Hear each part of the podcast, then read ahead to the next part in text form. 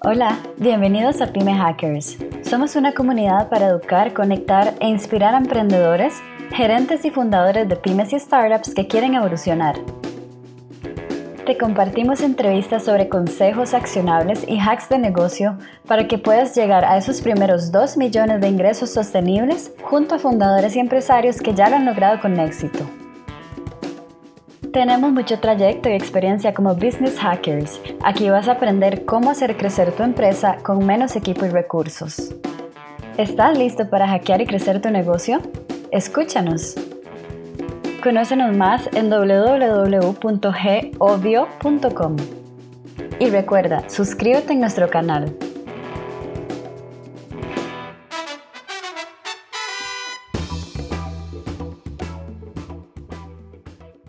Muchas gracias, Steve, por la invitación. Bueno, un gusto. Em, como os comentaba, soy Alejandro Parise, soy CEO y cofundador de, Evaluados, una EdTech que no solamente nace en Argentina, pero hoy está en toda Latinoamérica. Eh, básicamente atacamos varias problemáticas entre los estudiantes, docentes y instituciones. Así que bueno, ahora te voy a comentar un poquito más. Vale, mira, por mí comencemos de una vez. ¿Qué logro entender de ustedes y, qué es lo que más me gusta? Bueno, entiendo que logras prácticamente conectar todo el ecosistema educativo entre profesor, estudiante y, e institución para poder tener en tiempo real los datos, el progreso y cómo se va dando incluso la interacción entre ellos. ¿Qué tan lejano estoy? Exactamente, no, estás muy, muy acercado. Em, te cuento un poquito de Evaluados, dónde nace y de qué problemática. Vale. nace de la problemática antes del COVID, obviamente, de cuando estábamos en las aulas, en, las clases presenciales, en las universidades, los docentes nos daban un tema y nos preguntaban, ¿se entendió? Nadie de la clase le respondía. Eh, nosotros tomamos esa, esa, forma de que los docentes hacían una pregunta para ver si la clase estaba entendiendo lo que él estaba dando, sin obtener respuesta, y lo que desarrollamos fue una aplicación móvil para los estudiantes, donde clase a clase van respondiendo todas las preguntas que hace el docente y el docente en tiempo real tiene un feedback de qué entendió y qué no entendió la clase, sin necesidad de hacer esta clásica pregunta. Em, así nace evaluados, inicialmente para las clases presenciales.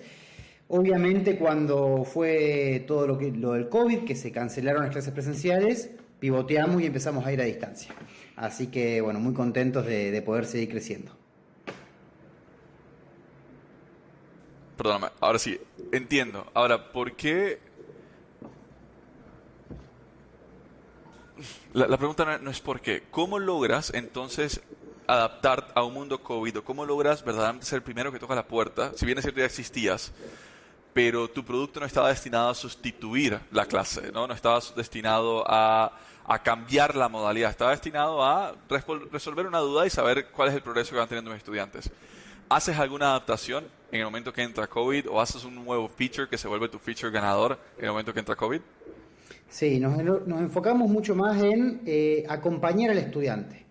Nosotros entendíamos que el estudiante en la presencialidad estaba con todos sus compañeros dentro del aula y dentro de la clase y de cara al docente, en las clases presenciales, ¿no? Bueno, con COVID esto deja de existir y nos enfocamos mucho más en darle participación al estudiante y en que tenga una herramienta para que sea su asistente personal, como nosotros le llamamos, y todo el tiempo le esté diciendo cómo está para rendir el examen y motivándolo a través de cuestionarios, notificaciones y ah. varias cosas que hacemos.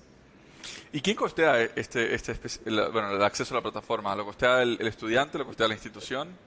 Nosotros es totalmente gratuito para los docentes y para los estudiantes. Nosotros tenemos un modelo de negocio B2B, el cual le vendemos a universidades privadas. Ellas pagan por la cantidad de estudiantes que utilizan la plataforma y hacen una personalización con un look and feel y los estudiantes terminan bajando la aplicación de la institución.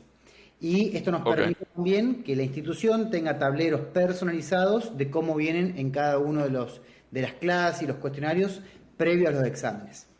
Eso sería más o menos en un modelo de white label, me imagino. Exactamente, sí. Ok, perfecto. Ahora, habla de universidades. ¿Ese es tu nicho principal? ¿Por qué no colegios? ¿Por qué no escuelas? Sí, inicialmente nuestro primer cliente, de ahí donde pongo un poquito más dentro de, de la startup, fue un colegio, una escuela Okay. Em, y a nivel negocio nos dimos cuenta que era el mismo eh, esfuerzo implementar nuestro sistema dentro de un colegio con 200, 300, 1000 estudiantes que dentro de una universidad con 10.000, 20.000, 30.000 estudiantes. Así que fue una, una, decisión de negocio de enfocarnos principalmente en universidades que nos permitían tener un ticket promedio mucho más grande que un colegio eh, y los esfuerzos eran prácticamente los mismos. Así que iniciamos por universidades, hoy tenemos universidades en clientes en Argentina, en Chile, en Perú, en México y en Panamá, próximamente en Colombia, y para el año 2023 la idea es poder empezar a trabajar con colegios también. Ok, ok. ¿Has, logrado identificar cuáles serían los gaps que se están dando dentro de la industria de educación? Porque, y te lo comento, nosotros, bueno, Pyme Hackers es, parte del grupo Obvio como tal. Eh, nosotros tenemos un propio servicio de GoSell que nos dedica justamente a poder conectar empresas con sus, clientes, prácticamente presentarlos y que ellos armen dependiendo en, el dolor del cliente y dependiendo en tu solución. ¿no? Entonces, imagínate un, un, double side market, 100% personalizado. Entonces, hemos visto que hay un auge. De hecho, tenemos un cliente que es uno de los clientes que más tiempo tiene que estar con nosotros, que está en el mundo de, de EdTech, de educación, de, tecnología en educación. Vamos viendo que cada vez se van abriendo más el mercado. ¿Ves algún gap que no haya sido tocado todavía? ¿Ves un gap en temas de educación que digas es que todavía no existe una solución que haga esto, todavía no existe algo que funcione de esta forma? O sea, ¿Qué te haría la vida más fácil a vos como proveedor en el mundo de educación? ¿Y qué crees que le sigue faltando a tu cliente que todavía tú no se lo puedes dar y que no has visto que nadie más se lo dé? Bien, muy buena pregunta.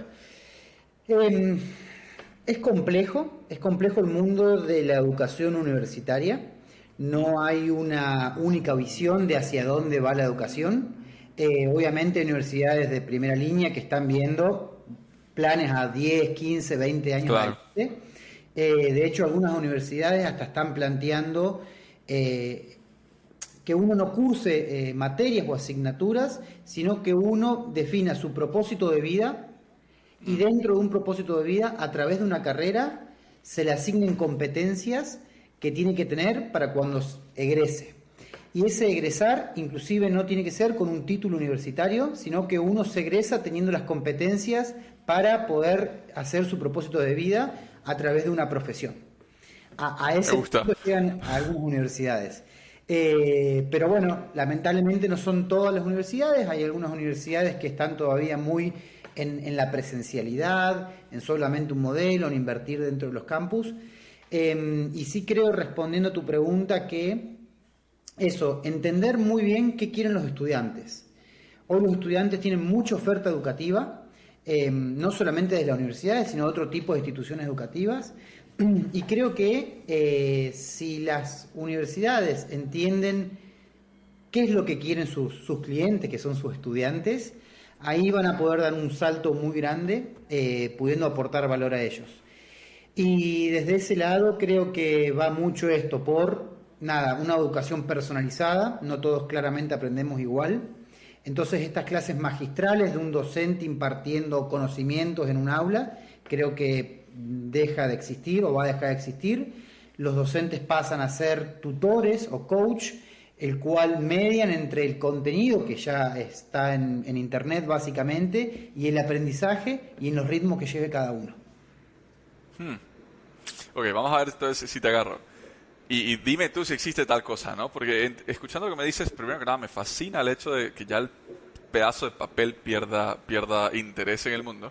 Um, sigue habiendo mucha gente que duda que eso vaya a pasar, pero es lo que hemos visto en todo. Desde que el mundo de startup comenzó a crecer, te das cuenta que menos startups piden un título, pero sí te piden, o ya sea tu esfuerzo, tu energía o experiencia.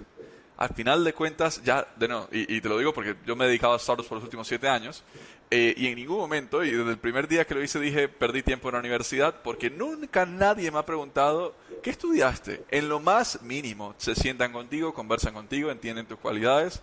Si tienes experiencia, ya saben eh, en, qué es lo que quieres que les ayudes, y démosle. O sea, creo que, que este mundo de startups ha cambiado bastante el modelo educativo. Ahora, con lo que estás diciendo, me parece que comienza a haber entonces un gap en, en permitir al estudiante que elija cómo quiere aprender. ¿Existe alguna plataforma que le permita, o sea, yo no sé, hago, hago uno de estos test de DISC o lo que sea, que me dice tú aprendes más haciendo o repitiendo o escuchando o leyendo o viendo, y basado en eso, la universidad ya haya adaptado el contenido o el sílabo en esa modalidad? ¿Existe tal cosa?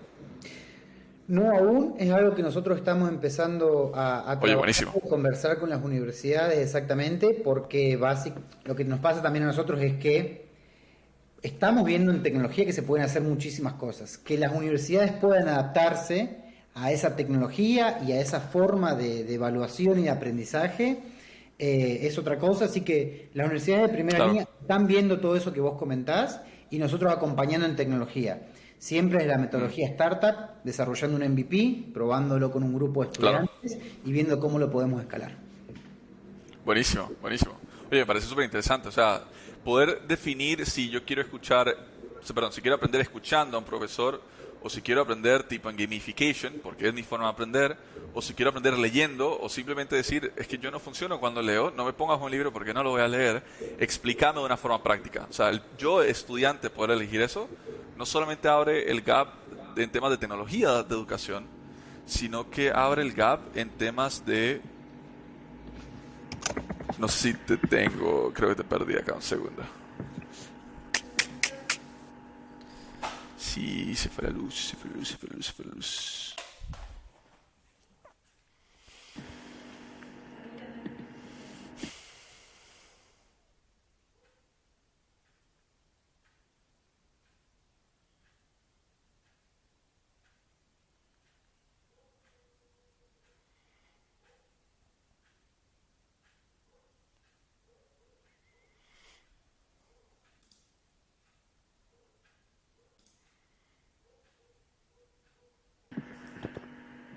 Estamos con problemas de conexión, me parece. ¿Se me escucha? Creo, creo que ya estoy acá de vuelta. ¿Sí? ¿Sí? Buenísimo. Perdóname, se, se fue la luz acá, bueno, ya, ya me conecté al internet del celular. Ahora, ok, seguimos la discusión porque está bastante, bastante interesante. Nada más déjame ver por qué teníamos en otra pantalla la parte de el live. Dame un segundo, nada más. Igual, igual, podemos continuar y, yo lo, termino acá después. Entonces, lo que te decía es, no solamente abre el gap en temas tecnológicos, sino que abre el gap incluso en temas de educación como tal. O sea, ya no es solamente la tecnología que le funciona a la universidad, sino que pasa a ser un, un, modelo de educación totalmente diferente en donde incluso una herramienta como la tuya, una herramienta tecnológica, se podría volver la universidad en sí. ¿Me explico? Exactamente, sí claramente. Hay el desafío grande que enfrentamos todas las EdTech, em, es el contenido. Es el contenido y quién brinda esos contenidos u organizar el contenido, porque el contenido claramente está en Internet. De alguna forma eh, está, así que es cuestión de, organizarlo y de hecho estamos empezando a trabajar en, eso. El otro día hablábamos con, María Agustina, que es cofundadora de, de Evaluados, hasta pensábamos una, como una especie de Hoy como consumimos TikTok, Instagram, una red social que nos va mostrando contenido de diferentes formas, bueno, una red social educativa donde uno va consumiendo contenido y tal como vos comentabas, por ejemplo, ver un video, responder un cuestionario, ver fotos, ver un PDF y todos los recursos multimedia que pueden ir apareciendo en una red, eh, una red social, bueno, trasladarlo a educación. Y que a partir de las eh, habilidades y competencias que yo tendría que adquirir para mi desarrollo profesional, bueno, que la red social sea adaptable a cada uno, por ejemplo. wow. Mm, ¿Y, por dónde va esa discusión? Lo que te quiero decir es cuéntame un poquito más. Bien, la complejidad de este tipo de, desarrollos tecnológicos es básicamente el contenido, eh, que es el, claro el tema que tenemos todas las startups, pero bueno, nosotros estamos empezando a trabajar contenido, estamos empezando a hacer, tratar de hacer vínculos con empresas para la generación de contenido, empresas que puedan validar competencias, por ejemplo, si tu carrera define que es muy importante el, liderazgo, el trabajo en equipo, el emprendedurismo, bueno, que empresas puedan generar esas competencias y ese contenido para que vos lo puedas consumir.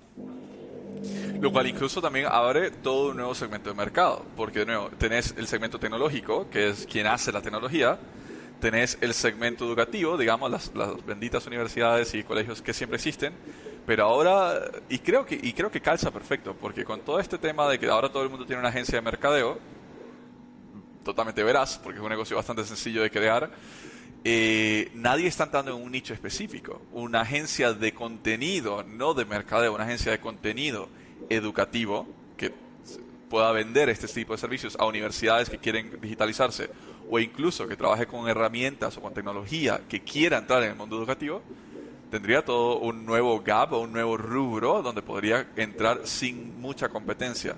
O no sé si ya has visto este, este tipo de empresa. Sí, hay algunas empresas que se están dedicando a crear contenido directamente para universidades.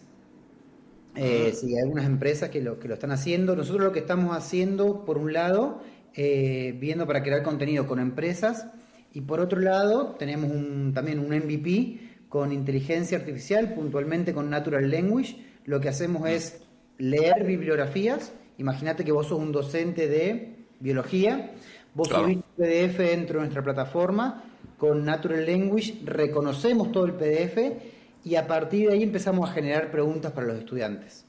Entonces la idea es que eh, hoy, o sea, complementarlo con un asistente personal y en base a los conceptos que vos no te quedaron claros, directamente que pueda ir a buscar eh, ese contenido y generarte preguntas únicas para vos y reforzar los contenidos que no aprendiste.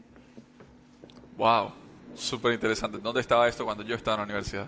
Súper interesante, ¿eh? Súper bien, súper bien. Imagínate que vayas respondiendo a estos cuestionarios y sobre lo que no sabes, te creen preguntas únicas solamente para vos. Wow. Mm, Ahora sí, el trabajo de contenido es sumamente fuerte.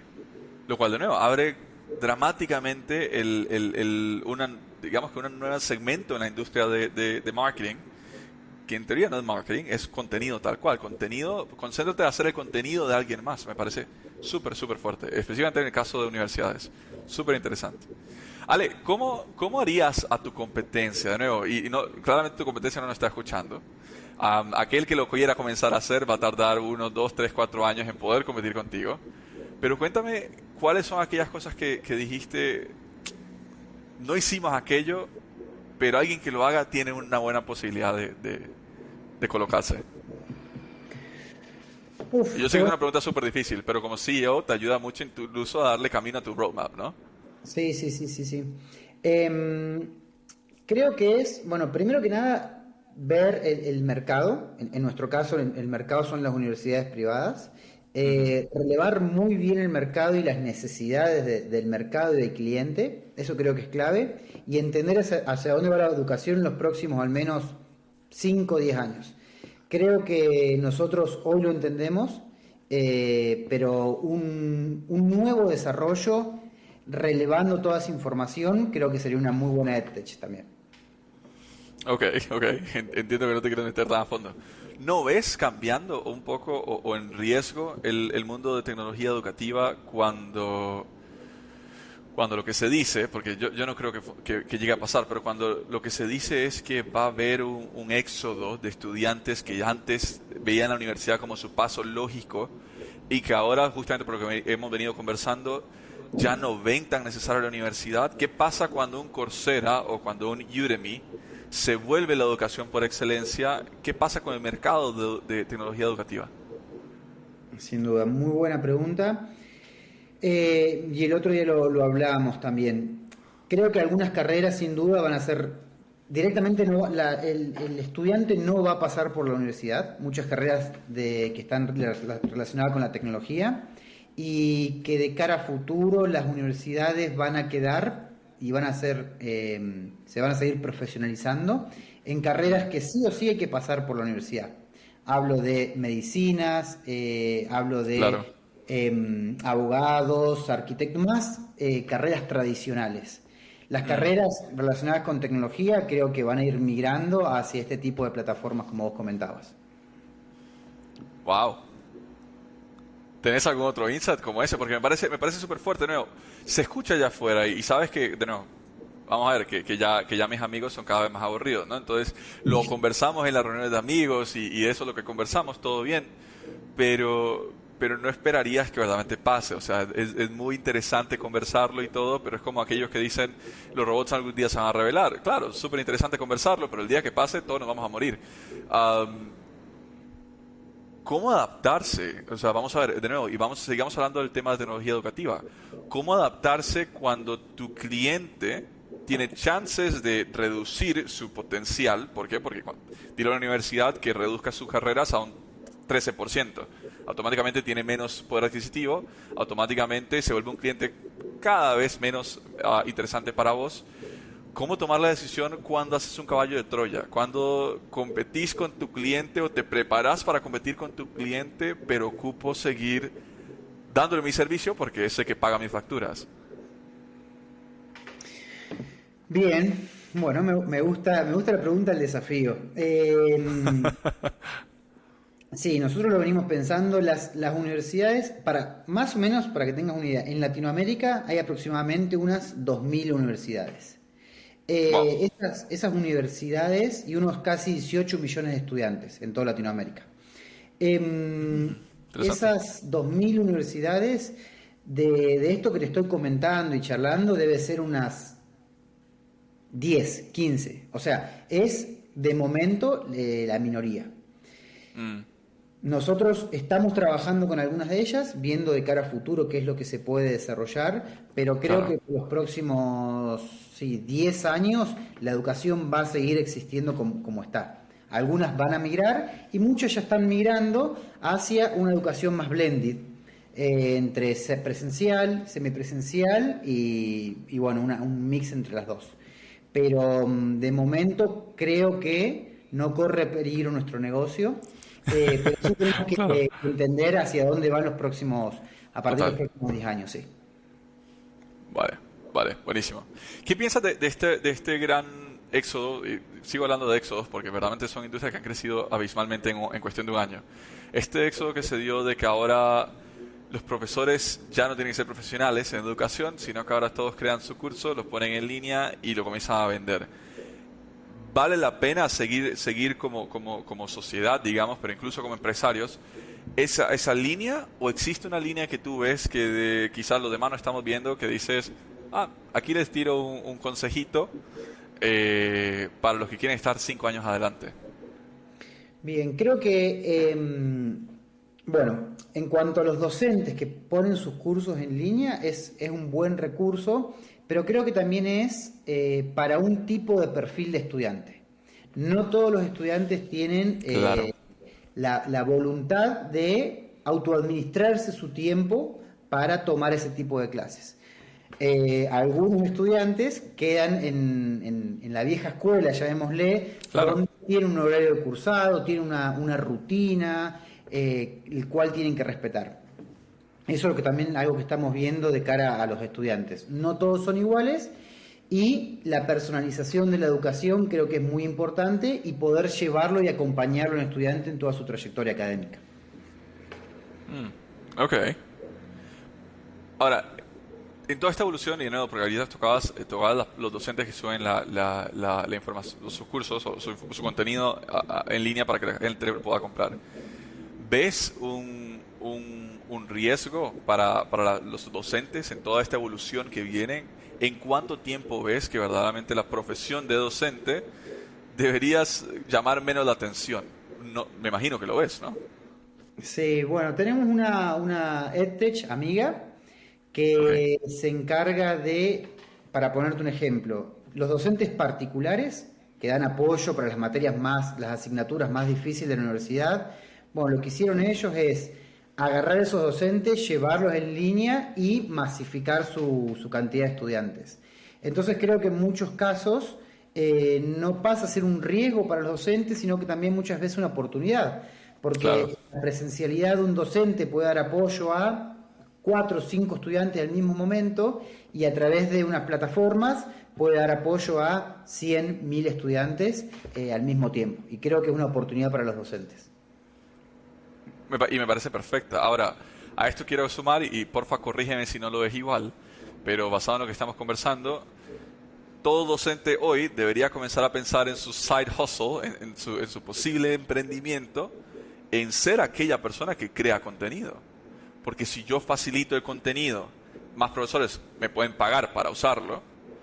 Yo sigo siendo un docente, pero soy un docente sin estudiante, ¿me explico? O sea, soy un docente que crea contenido, que se lo comparta a alguien más para que lo exponga, o a, universidades para que lo exponga, y como estás hablando de masificación, y sí, tiene todo el sentido, una universidad que sigue teniendo la misma cantidad de, de estudiantes, todo en línea, en donde de nuevo no ocupas tener un profesor por cada 40, sino un profesor por cada 1000, pues para la universidad tiene sentido nada más tener pocos profesores. Pero si estos profesores no tienen contenido suficiente, pues probablemente no. Ahora, si yo por profesor puedo crear un contenido y vendérselo a, de nuevo, me dijiste que hay dos, 2.000 universidades de habla hispana, y se lo vendo a 2.000 universidades mi propio contenido, esa universidad, uno, ya no tiene tanta necesidad, sigue teniendo necesidad para las preguntas y todo lo demás, pero no tiene tanta necesidad del profesor, pero automáticamente tú eres su proveedor de contenido educativo. ¿Serán entonces los profesores los que tienen el, primer paso para abrir estas agencias de contenido educativo? Sí, los, docentes van a ser los, los youtubers de educación, creo. No sé si a través de la plataforma YouTube, claramente, pero creo que, que vamos hacia eso, sí. O sea, todo profesor, tu consejo, el consejo de alguien de EdTech debería ser todo profesor debería comenzar a crear contenido. Sin duda, sin duda. Sin duda.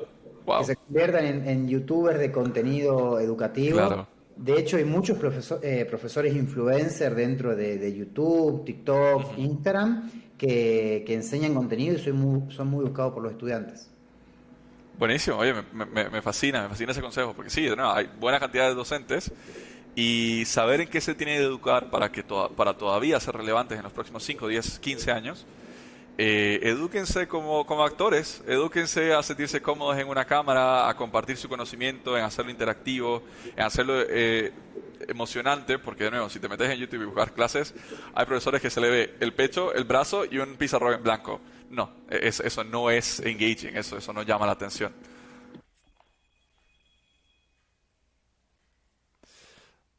Seguimos acá, ¿no? Porque creo que se me congeló un poquito. Ahora sí, eso, sí. Ahora sí, ahora sí, ahora sí. Claro, entonces lo que decía es eso, o sea, esos profesores que se le ve nada más eso y tienen un pizarrón en blanco, no, no va por ahí. Verdaderamente, hasta, hasta engaging, busca los videos que sigues en YouTube y basado en eso, trata de copiarlo, de educarte en el, en el tema y comparte el contenido. Oye, me parece uno de los mejores consejos que hemos recibido en todo Pyme Hackers, porque es efectivamente para una profesión como tal. Ale, 30 segundos y, este es el último, el, último segmento. Bueno, primero que nada, no sé si tienes alguna, alguna pregunta o algo específico que quieras compartir con la audiencia del mundo de emprendimiento. ¿Cuáles serían los tres máximos consejos que darías hoy después de haber desarrollado a, personas que están buscando emprender o digitalizar su empresa? Bien. Bueno, por ahí son algunos consejos trillados y todo el mundo, todos los emprendedores lo dicen, pero creo que es el ABC y son muy ciertos. Primero que nada, un muy buen equipo o sea, vincularse, el equipo es clave. Eh, la, parte tecnológica, la parte de operaciones y la parte de gestión, creo que eh, un equipo interdisciplinario es clave. Eh, en nuestro caso es hasta mixto, los fundadores somos María Agustina y yo, un hombre y una mujer, eso es muy importante también. El segundo punto, ya en cuanto más al negocio, antes de desarrollar algo, eh, aprovechar la oportunidad que, nos da esto de estas reuniones y hoy se hace mucho más fácil de hablar con nuestros posibles clientes, pedir reuniones, relevar realmente la, no enfocarnos en la solución, sino en el problema. Eh, una vez que encontremos el problema y la posible solución, mostrárselo a su cliente. Hoy no hace falta desarrollar nada de código para poder mostrar una posible solución y, e ir mm. iterando todo el tiempo. Em, y el tercer, el tercer consejo bueno, también, como vos lo comentabas al principio, pensar en global, no pensar en, su que sea una problemática local, ni de su provincia, ni de su país, sino que es una problemática global y empezar a vender directamente afuera. Nosotros tuvimos casi tres años sin salir a vender afuera y cuando salimos a vender, nuestro primer cliente fue en Perú, desde Argentina a Perú, ya teniendo clientes acá en Argentina nos dimos cuenta que era solamente un miedo interno y que nada tenía para poder vender en cualquier país. Así que creo que es también un consejo muy importante. Oye, súper rico. Y sí, te, sumo ahí, de nuevo, nosotros de nuevo, tenemos, en el último año no hemos vendido ni un solo cliente en nuestro país, ni siquiera lo prospectamos, ni siquiera hablamos con la gente de nuestro país. O sea, es tan chiquitito y la, la, oportunidad es tan grande allá afuera en el mundo que directamente nos vimos afuera y nunca ni siquiera hemos contemplado si deberíamos tocar acá que, que nos escuche, que nos vea, que nos pregunte, pero peleamos por la gente de allá afuera, totalmente contigo. O sea, el que no está pensando en una empresa global hoy, eh, difícilmente va a tener una empresa. ¿Por qué? Porque tu competencia se va a comer todo. así que no, me, me, fascina. Oye, en verdad, un gustazo. Ahora, antes de irnos, 30 segundos, Shameless Advertising. Son 30 segundos tuyos, donde te encuentran, cómo te compran. O sea, todo lo que tengas para que lleguen a ti. Adelante. 30 segundos 100% tuyos. Bueno, muchísimas gracias por este tiempo. Bueno, primero que nada, para cualquier docente eh, evaluado, nosotros tenemos una versión gratuita, el cual puede ingresar a la página que es e-medioevaluados.com. Eh, a partir de ahí crearse su clase y probarlo y utilizarlo con sus estudiantes en cualquier parte del mundo, en cualquier colegio, universidad. Ese es un primer punto. Eh, nosotros siempre lo que pedimos es a los docentes que la herramienta les aporta valor y les sirve, nosotros nunca le vamos a cobrar, pero es muy importante para nosotros que nos los hagan saber y a su vez que nos contacten con la universidad. Porque nosotros lo que le proponemos es a la universidad pagar para que lo usen en todas las materias con todos sus docentes. Así que desde ese lado paso, paso el pedido y bueno, muy, muy agradecido con, todos ustedes. Ale, un gustazo, muchas gracias. Eh, te encuentran en LinkedIn también, te pueden encontrar en, bueno, ya la página la dijiste, e valuados.com, ¿cierto? Exactamente. Buenísimo. ¿Y en LinkedIn? Igual, evaluados, ¿no? Sí, evaluados o mi LinkedIn personal, Alejandro Parise, directamente. Buenísimo. Un gustazo, Alejandro. Súper rica la conversación. Ahí tenemos que conversar un poquito más. Audiencia, un gusto. Espero de nuevo docentes, la gente que quiere meterse en el mundo de agencias de marketing. Me parece que esto que mencionó Ale, una agencia de marketing que cree contenido para profesores o que se dedica a digitalizar el contenido educativo, me parece que hasta yo estoy pensándolo, ¿eh? ¿eh? así que, Alejandro, un gustazo, en verdad, un gusto. Y nos vemos en un próximo episodio. Chao, chao. Chao, chao. Ale, antes de que cierres acá, nada más.